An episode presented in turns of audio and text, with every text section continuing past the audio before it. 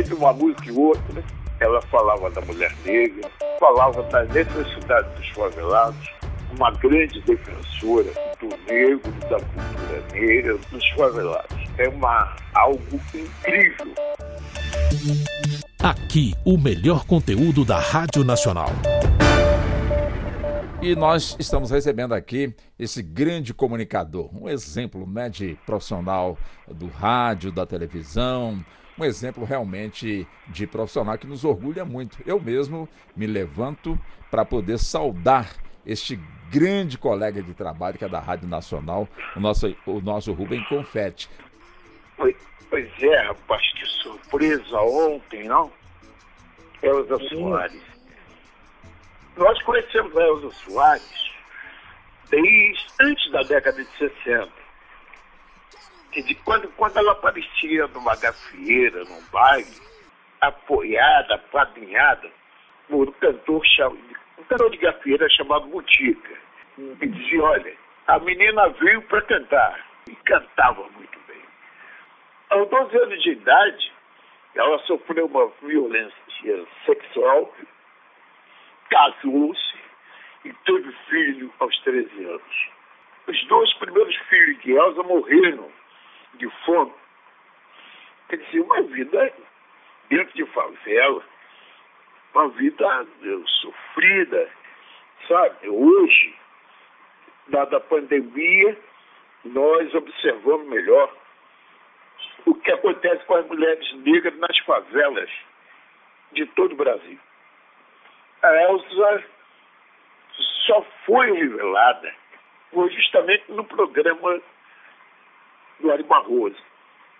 Na Rádio Tupi, aquele tempo ali na Edgar Gordilho, bem na próxima Pedra do Sal, lá de São Francisco da Praia, Praça Mauá.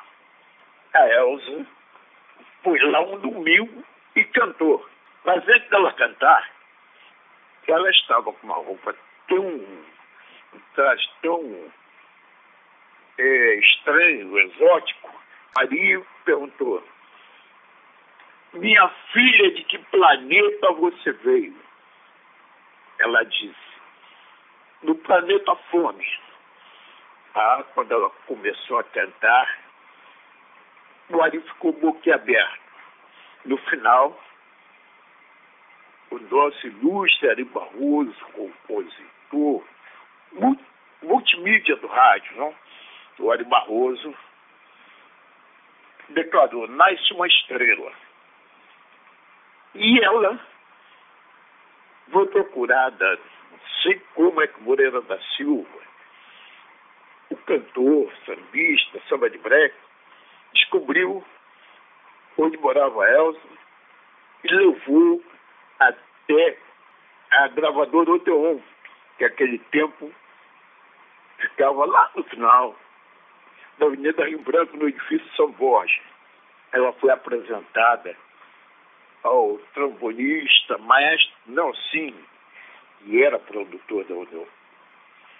Quando o Nelsinho ouviu, ficou espantado e disse, deixe comigo que eu faço um arranjo e ela vai cantar conosco foi algo incrível, porque a voz da Elza tinha a mesma altura do que os metais. E o Nelson, especializado em metais, trompetes, é, trombones. Ele fazia, ele tinha uma orquestra chamada Metais em Brasa, que a Elza gravou se a caso você chegasse. Sucesso extraordinário. As emissoras do Rio e do Brasil começaram a tocar elas. Foi tão incrível que um dia ela estava cantando numa boate, chega um senhor cheio de flores. Ela disse, mais um fã. Ai meu Deus, como é que vai ser? Aí o o, o homem se aproxima e diz o seguinte, Dona Elza, boa noite. Essas flores são para a senhora porque a senhora deu nova vida à minha música. era nada menos, nada mais que Lupicínio Rodrigues, que se deslocou do Rio Grande do Sul, Porto Alegre, e foi agradecer e homenagear ela. Aí começa uma carreira, uma carreira incrível. Em 1962, na Copa do Mundo do Chile, a Elza, depois daquela extraordinária exibição do Garrincha, Pelé, machucado, Pelé machucado, ela acaba se apaixonando pelo Garrincha. Garrincha, naquele tempo, além do casamento, ele tinha o caso com uma grande vedete do Rio, que era Angelita Martins. Mas Elza não quis saber. E aí começa uma carreira que não foi fácil, sabe? Sucesso. E mais sucesso. O som da Elza é, não deu. Ninguém imitava a Elza. Porque naquela mesma década, naquele mesmo período, nós tínhamos a revelação de Nara Leão, que era uma cantora, moradora de Copacabana, classe média, que abriu suas portas para a música, a bossa nova, o samba, o forró. Ela tanto tinha lá com o amigo Carlos Lira, o Novo do Bolso, como também tinha o Zequete, o portelense Zequete, que tinha vindo lá de Mais Lobo, e tinha o Maraíce de Pedreira do João do Vale, veja só. Do outro lado tinha uma menina que veio lá do Rio Grande do Sul. Primeiro para cantar rock. Ela seria a substituta de Celi Campelo, mas aí ela não gostou e voltou com suas músicas para o Rio Grande do Sul e depois se revelou. Eli Regina. Aí surge essa negra, favelada, arrasando tudo, cantando como nunca. Foi algo sensacional. Nós participamos depois, já na década de 70, 75 e diante, participamos de uma série de programas com a Elza, fiz uma série de matérias na tribuna da imprensa com a Elza Soares. Conversávamos muito. É, dia nenhum ela esqueceu de onde ela veio. A fome de sua família, dos seus amigos, das suas amigas na favela. E ela nascida lá em Padre Miguel, na favela do Vintém, depois ela vem para a favela é, da Água Santa, no dia de dentro. Aliás, antes dela ser cantora. Ela foi ajudante de cozinha do Hospital Nilson da Silveira, hospital especializado em. Era um mas com hospício naquela época. E sabe quem era a chefe da cozinha? Era a mãe do Arlindinho Cruz. Dizia, essa menina vive só cantando. Dona Ivone Lara era enfermeira, depois passou. A assistente social também estava lá nesse mesmo hospital. Todas aconselham, você tem que cantar, tem que cantar. E ela cantou, que cantou as mais diversas épocas. Agora mesmo ela estava cantando funk, hip hop, sem o mínimo preconceito. Era música vindo da favela, ela cantava, como cantava os clássicos. Eli Barroso, Caíme, Lucicínio. Quer dizer, uma cantora completa. O acidente da Elza, já só, ela trabalhava aquele corpo dela diariamente. Ela fazia as suas práticas físicas. Mas um dia ela foi cantar num baile de nossos colegas jornalistas, dirigido aí pelo Davi Fichel, parece que foi ontem. No Monte Líbano. Aliás, ela já tinha cantado no Monte Líbano. E esse dia colocaram lá uma luz muito forte. Ela começou a cantar e não tinha marcação de palco.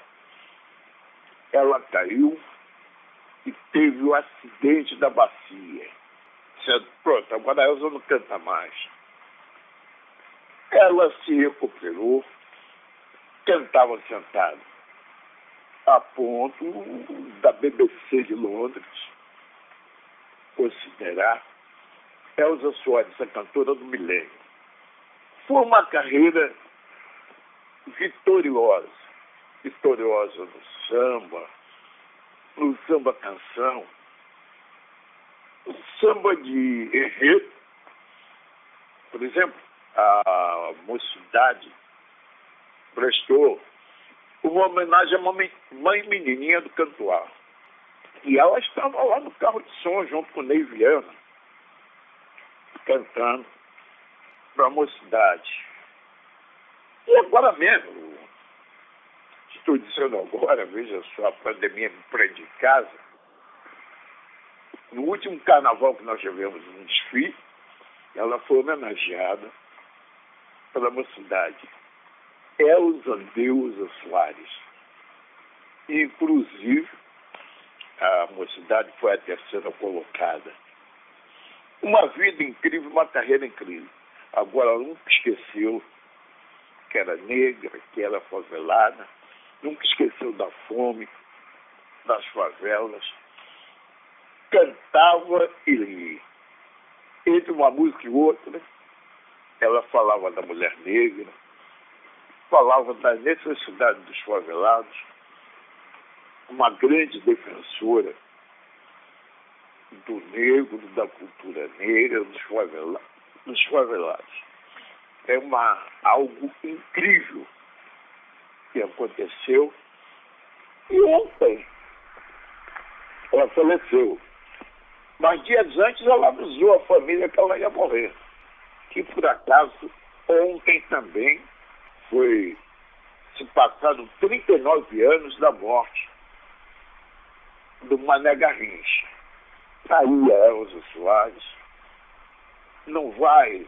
É muito difícil, eu ouço jovens cantoras saindo de academias, jovens cantoras com trato na voz incrível, mas como Elza Soares, não. Sabe?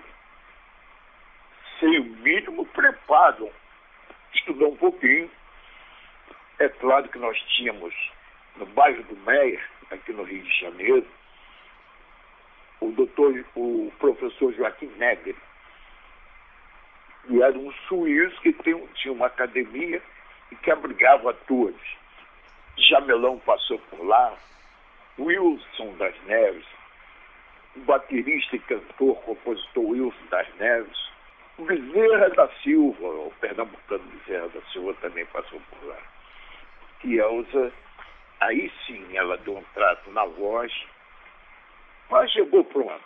Vinda do planeta Fome, surpreendeu o Ali Barroso, surpreendeu a todos nós, que era só alegria quando começou a cantar, sabe? Aquele timbre maravilhoso. Eu já estou com saudade de Elza Soares. Todos nós estamos com saudades de Elza Soares, Rubem Confete. Confete, um beijo no seu coração. Muito obrigado. É um privilégio realmente recebê-la aqui nos microfones da Rádio Nacional. Microfone que você também conduz para todos nós através dos seus programas. Muito obrigado, Confete. Um beijo no seu coração. Muito obrigado, Elza Soares. Aqui, o melhor conteúdo da Rádio Nacional.